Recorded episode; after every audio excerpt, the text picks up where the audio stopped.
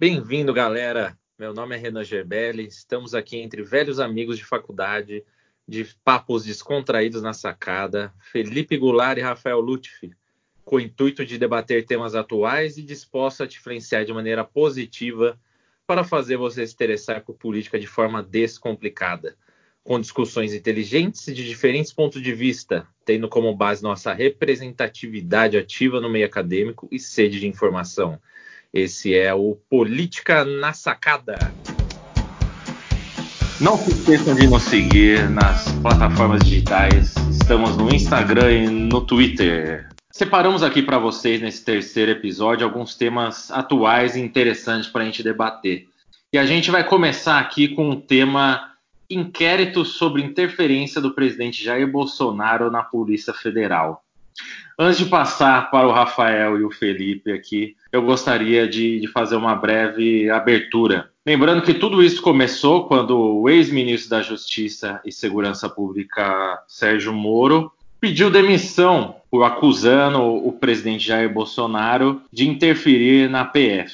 Eles conversaram um dia antes pela insistência do presidente em querer demitir o diretor-geral da PF. O ministro, naquele dia ali da demissão, fez afirmações bem rígidas a respeito da postura do presidente e depois confirmou com certas mensagens de WhatsApp que isso acabou fazendo com que a a PGR solicitasse para o Supremo uma abertura de inquérito para apurar o que está acontecendo. O ministro Sérgio Moro foi convidado para prestar esclarecimentos e disse do, da presença de uma reunião ministerial que ocorreu em 22 de abril, que foi gravada e seria possível obter provas nessa reunião. O Supremo solicitou essa reunião para o governo, que depois de muito custo acabou fornecendo esse vídeo para a Suprema. Eu separei aqui um trecho, que é o principal para o nosso tema para a gente debater, trecho que foi transcrito pela própria AGU. Já tentei trocar gente da segurança nossa do Rio de Janeiro, oficialmente não consegui. Isso acabou. Eu não vou esperar minha família toda de sacanagem, ou amigo meu, porque eu não posso trocar alguém da segurança na ponta da linha que pertence à estrutura. Vai trocar. Se não puder trocar, troca o chefe dele. Se não puder trocar o chefe dele, troca o ministro. E ponto final. Não estamos aqui para brincadeira. Com isso, eu passo a palavra o Rafael. Bem-vindos, queridos ouvintes ao redor do globo do nosso Política na Sacada. Bom, hoje o decano da corte, Celso de Mello, vai assistir, assistiu já o vídeo aí da, do inquérito é, sobre a interferência do Jair Bolsonaro na PF. Eu queria trazer o finalzinho da frase dele de novo. Vai trocar, se não puder trocar, troca o chefe dele, se não puder trocar o chefe, troca o ministro e ponto final. Isso aqui é fala de miliciano, ou não? Estou enganado. Isso, eu pergunto, isso aqui é democracia? É assim que funciona a coisa? Bom, aí o, o Bolsonaro ainda tem que passar pela Câmara dos Deputados, caso o, Ministério Público resolva abrir a, a acusação contra ele. E aí, depois, se aprovado pela maioria, por dois terços dos parlamentares, é, isso aí vai seguir para o STF, que aí vai decidir se abre o processo penal ou não contra o presidente. Então ainda tem uma, uma longa história aí para a gente ver desenrolar nos próximos meses. E a pergunta que eu deixo para o nosso ouvinte é se isso seria o início de um governo Temer parte 2. Se o governo Bolsonaro agora vai ficar patinando até o final, igual o Temer ficou após a delação da JBS. Olá a todos, olá companheiros de podcast. Analisar a frase do presidente quando ele tem falas quase que ditatoriais é, chega a me irritar, chega a me cansar, na verdade. Porque não tem como um líder democrático proferir uma, uma fala dessa, né? Se eu não trocar um, eu vou trocar o chefe dele. Quem, quem que é ele para interferir assim? Vamos dar tempo ao tempo, as provas serão é, apresentadas, será julgado o caso, né, o inquérito todo será apurado, mas se realmente o teor da fala dele aponta para a liderança da PF, pensando na proteção para que a família não pi, isso é muito grave vai contra o Estado Democrático de Direito, né? Não tem nem muito o que acrescentar, porque isso, discutir extremista me irrita. Para a gente não ser injusto aqui, eu gostaria de colocar um áudio de explicação do presidente na sexta-feira, dia 15 de maio, tentando argumentar a sua fala. Interferência é, não é nesse contexto da inteligência, não. É na segurança familiar. Bom, ele argumenta que ele não estava em nenhum momento dizendo sobre a instituição Polícia Federal. Falou por várias vezes que não existe Polícia Federal no seu discurso, que ele estava falando sobre a sua segurança pessoal e de sua família. Lembrando que a segurança pessoal do presidente é feita pelo Gabinete de Segurança Institucional, o GSI, que é de responsabilidade do general Heleno e não do ministro Moura. Então, esse ministro que ele estava falando, ele diz ser o general Heleno também disse que não teria motivos para interferir na PF, muito mais do Rio de Janeiro, que sua família nunca esteve sob investigação. O antigo superintendente do Rio de Janeiro, delegado Carlos Henrique Oliveira Souza, disse que, em seu depoimento, que há investigação no âmbito eleitoral sobre Flávio Bolsonaro, filho do presidente, em relação às eleições de 2014, 16 e 18. O general Heleno, que é o ministro GSI, como eu disse, ao ser questionado, ele se nega a dizer sobre o pedido de troca de funcionários pelo presidente, mas no fundo vemos que ele promoveu responsáveis pela segurança pessoal, diferentemente da dificuldade que eles diz em trocar esses funcionários, como o general André Laranja Sacorreia, que virou comandante da 8 Brigada de Infantaria do Exército de Pelotas, no Rio Grande do Sul. E também o Gustavo Soares, então diretor adjunto de segurança presidencial, após a promoção do Sá Correia. Em contrapartida, vemos que ele exonerou, de fato, o ex-diretor-geral da polícia, Maurício Valeixo, tentou nomear o amigo da família, o Ramagem, até então diretor-geral da Agência Brasileira de Inteligência, a BIM, que foi impossibilitado de assumir pelo ministro Alexandre de Moraes do Supremo. E na segunda linha de sucessão da BIM, Rolando Souza assumiu o cargo e, como primeira atitude, trocou o superintendente do Rio de Janeiro. Chegamos ao fim então do primeiro tema e vamos partir para o segundo tema, mas antes não podemos deixar aqui de fazer de novo o nosso quadro que já virou sucesso, que é o Shot de Realidade.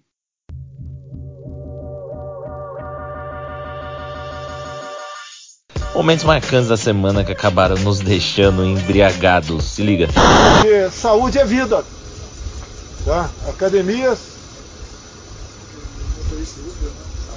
salão de beleza e cabeleireiro também. Isso aí é higiene, é vida. Isso, isso aí saiu hoje, isso? Ele acabou de falar com o Alvorada. Hum. Falou agora. Queria saber se isso passou pelo Ministério da Saúde? Decisão de? Quem é quem é, é, é manicure, academia. Academia, salão de beleza, barbearia. Barbearia.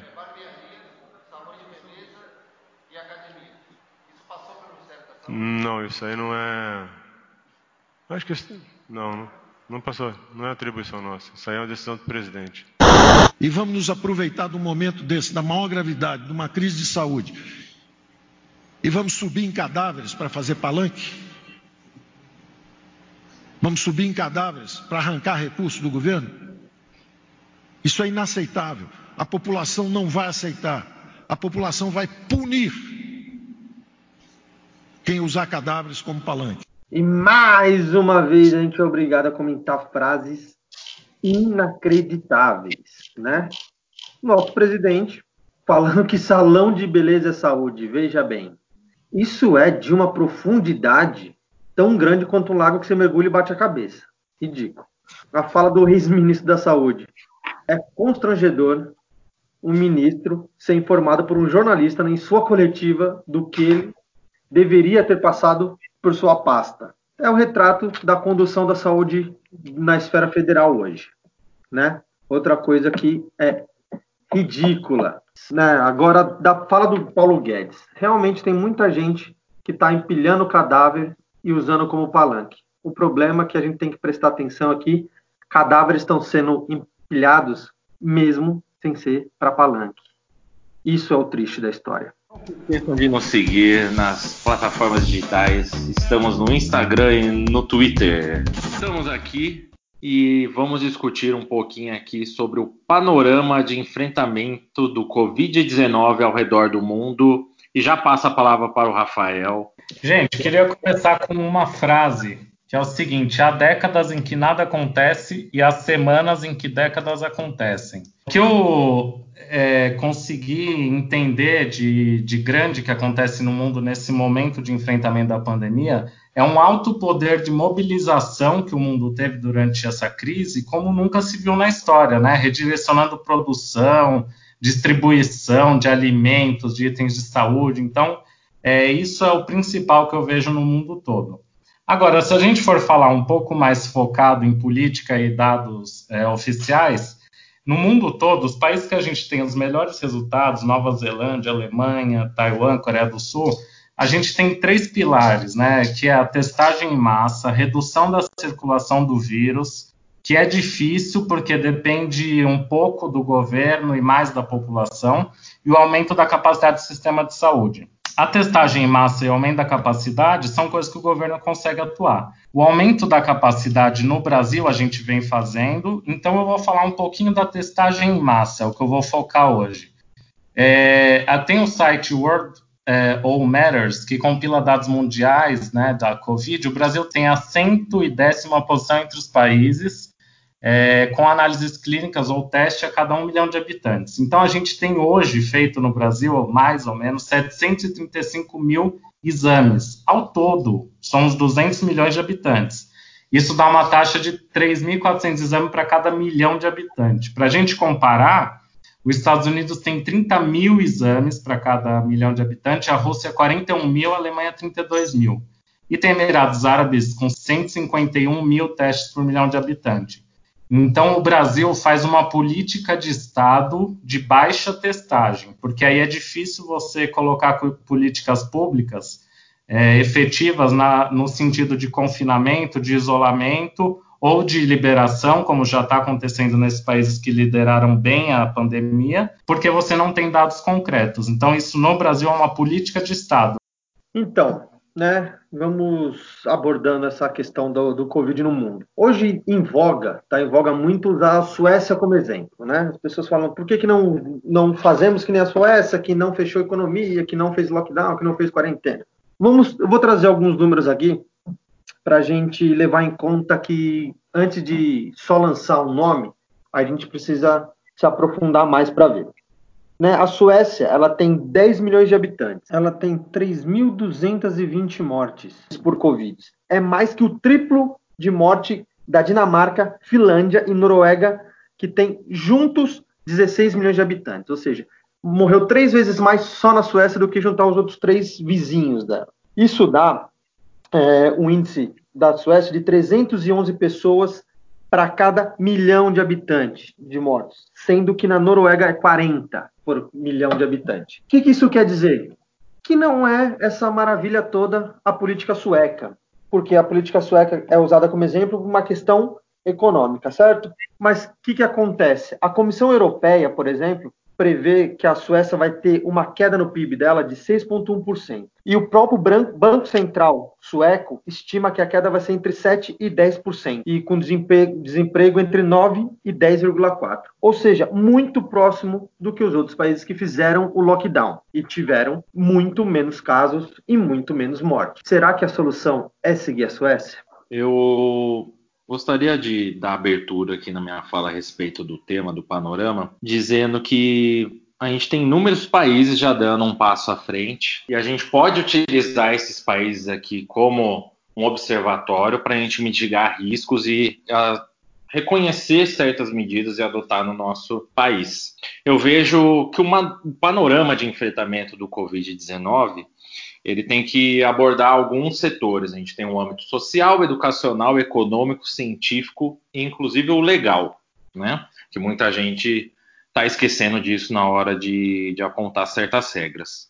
No âmbito social, a gente pode considerar aqui que muitos estão adotando a ideia da bolha, que é o contato com um pequeno círculo de familiares e amigos, cautela com uma segunda onda, orientação sobre o uso de máscaras, higiene, escolas no setor educacional com poucos alunos, separados, distantes, sempre investindo no, no sistema de saúde para que todos continuem preparados. Na parte econômica, na parte econômica, o Banco Central liberou bilhões para estimular a economia acima de países envolvidos e o dobro de emergentes. Porém, pelo medo de inadimplência, o dinheiro nunca foi repassado para as médias e pequenas empresas. Então, ele está criando agora um fundo garantidor para essas micro e pequenas empresas, que já está ok, e o de média está em formulação. A parte científica, o Japão já aprovou teste com resultado em 30 minutos, porém ainda com grande valor de falso negativo. E na parte legal, que eu trago aqui, que a Suprema Corte de Wisconsin suspendeu na quarta-feira, agora, dia 13 do 5, o decreto do governo estadual que prolongaria o isolamento social para conter a propagação do, do Covid. E eles dizem que por ser ilegal, inválido e inaplicável, porque a decisão deve ser analisada pelo Congresso do, do Estado e não ordenada pelo secretário de Saúde. Com isso, várias restrições foram retiradas da cidade. Relação a essa parte legal também, a gente teve no fim de semana inúmeros protestos ao longo do mundo, né? como Stuttgart, Munique, o Hyde Park, lá no coração de Londres. Na Suíça tivemos em frente da sede do governo em Berna e em Zurique, também na Basileia. Polônia foi a mais violenta que a gente teve nesse fim de semana aí, inclusive a polícia utilizando bomba de gás lacrimogêneo.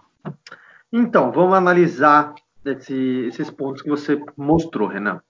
Primeiro, na análise de legalidade ou legislação, isso vai de país para país, isso vai de constituição para constituição. A gente não pode misturar o que foi feito em Wisconsin o que é feito no Brasil e vice-versa, o que é feito na Arábia Saudita e tanto e por aí segue. A questão da, da educação não é o ideal, mas a, a aula à distância está conseguindo suprir minimamente bem é, a ausência do, de um ensino presencial.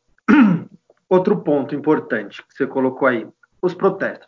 Os protestos têm que ser analisados muito calmamente, porque tem uma repercussão muito maior do que o número de pessoas que estão se manifestando de verdade, né? Por exemplo, o protesto pró presidente, né, que teve no, em Brasília, numa foto parece que tem uma multidão de gente. Na foto aérea é bem pouco. Isso encontra na análise. Olha, eu acho que a gente tem que entender o momento que a gente está vivendo né?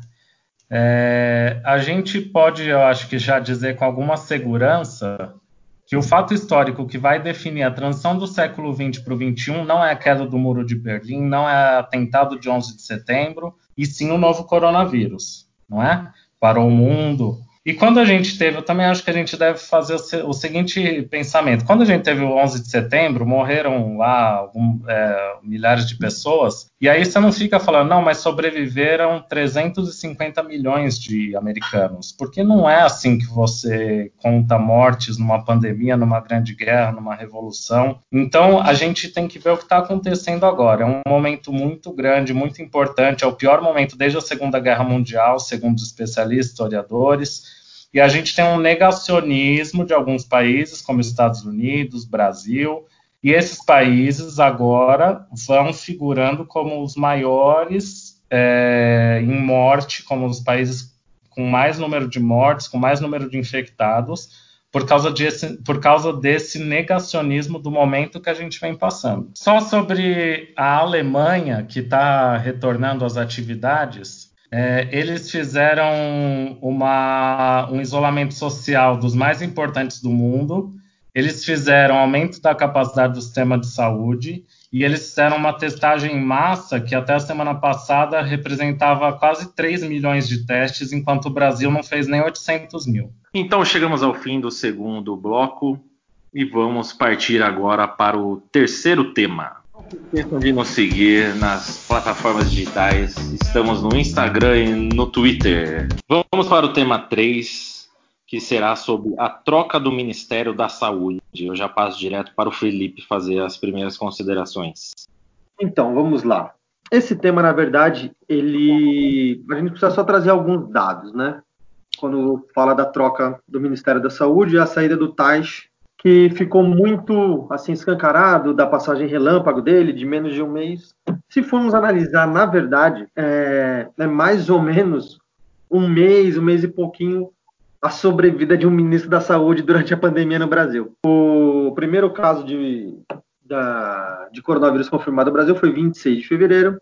O Mandetta saiu dia 16 de abril, ou seja, pouco mais de, de um mês aí, né? O Taishi durou 28 dias.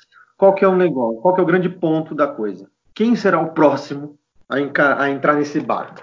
Alguns nomes estão sendo veiculados, né? O Eduardo Pazuello, que é o secretário executivo da pasta, que está como ministro interino, um nome muito forte dentro da, da parte militar do governo, que é um nome que agrada, né? E tem a questão que ele também é a favor da, do, da cloroquina e, do, e da imunização vertical, né?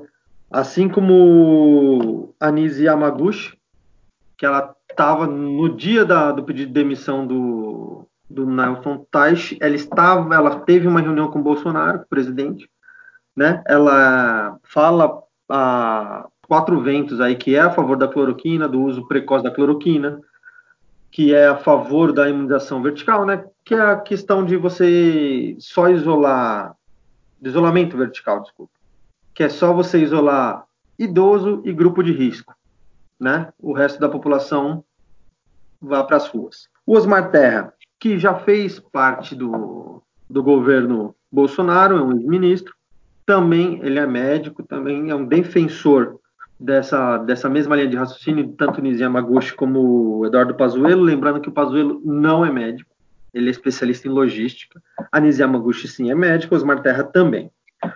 O Frois, que também é um médico, mas um médico militar, que segue um pouco menos, mas mais ou menos a mesma linha de raciocínio desses, e o último que foi ventilado hoje, né, hoje, 18 de maio, Ítalo Mursili. É um psiquiatra é, carioca que tem também é, publicado suas opiniões nas redes sociais a favor de tanto do precoce da cloroquina como do, do isolamento vertical. Então, assim, vamos ver quem vai ser escolhido e o governo, os a cúpula do governo está bem preocupada com o próximo nome ser escolhido e está pedindo muita cautela na escolha do nome, que esperamos nós que seja um bom nome e que dure mais de um mês. Para mim, o Bolsonaro ele perde tempo em não assumir sua posição e colocar quem realmente vai reproduzir o que ele acredita ser melhor. Nisso, acabou colocando agora o Taishi e espero que ele coloque alguém que vai seguir pelo menos que ele fala, porque assim, melhor do que a desordem que instalada no Ministério da Saúde é algum grau de ordem, algum grau de tentativa de passar certo planejamento para frente, que até o momento o Ministério não conseguiu implantar, porque colocam-se pessoas que não é, concordam com a ideia do presidente, né?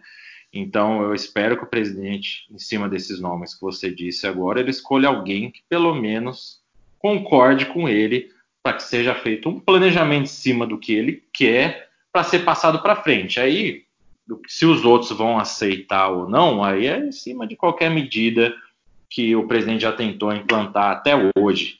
Mas pelo menos sai alguma coisa, pelo menos mostra alguma convicção o governo em relação a esse assunto? Olha, a gente tem a pior gestão de saúde do país, um país, Brasil, que já foi vanguarda no controle de epidemias como HIV, fazendo a distribuição gratuita de preservativos e antiviral pelo governo.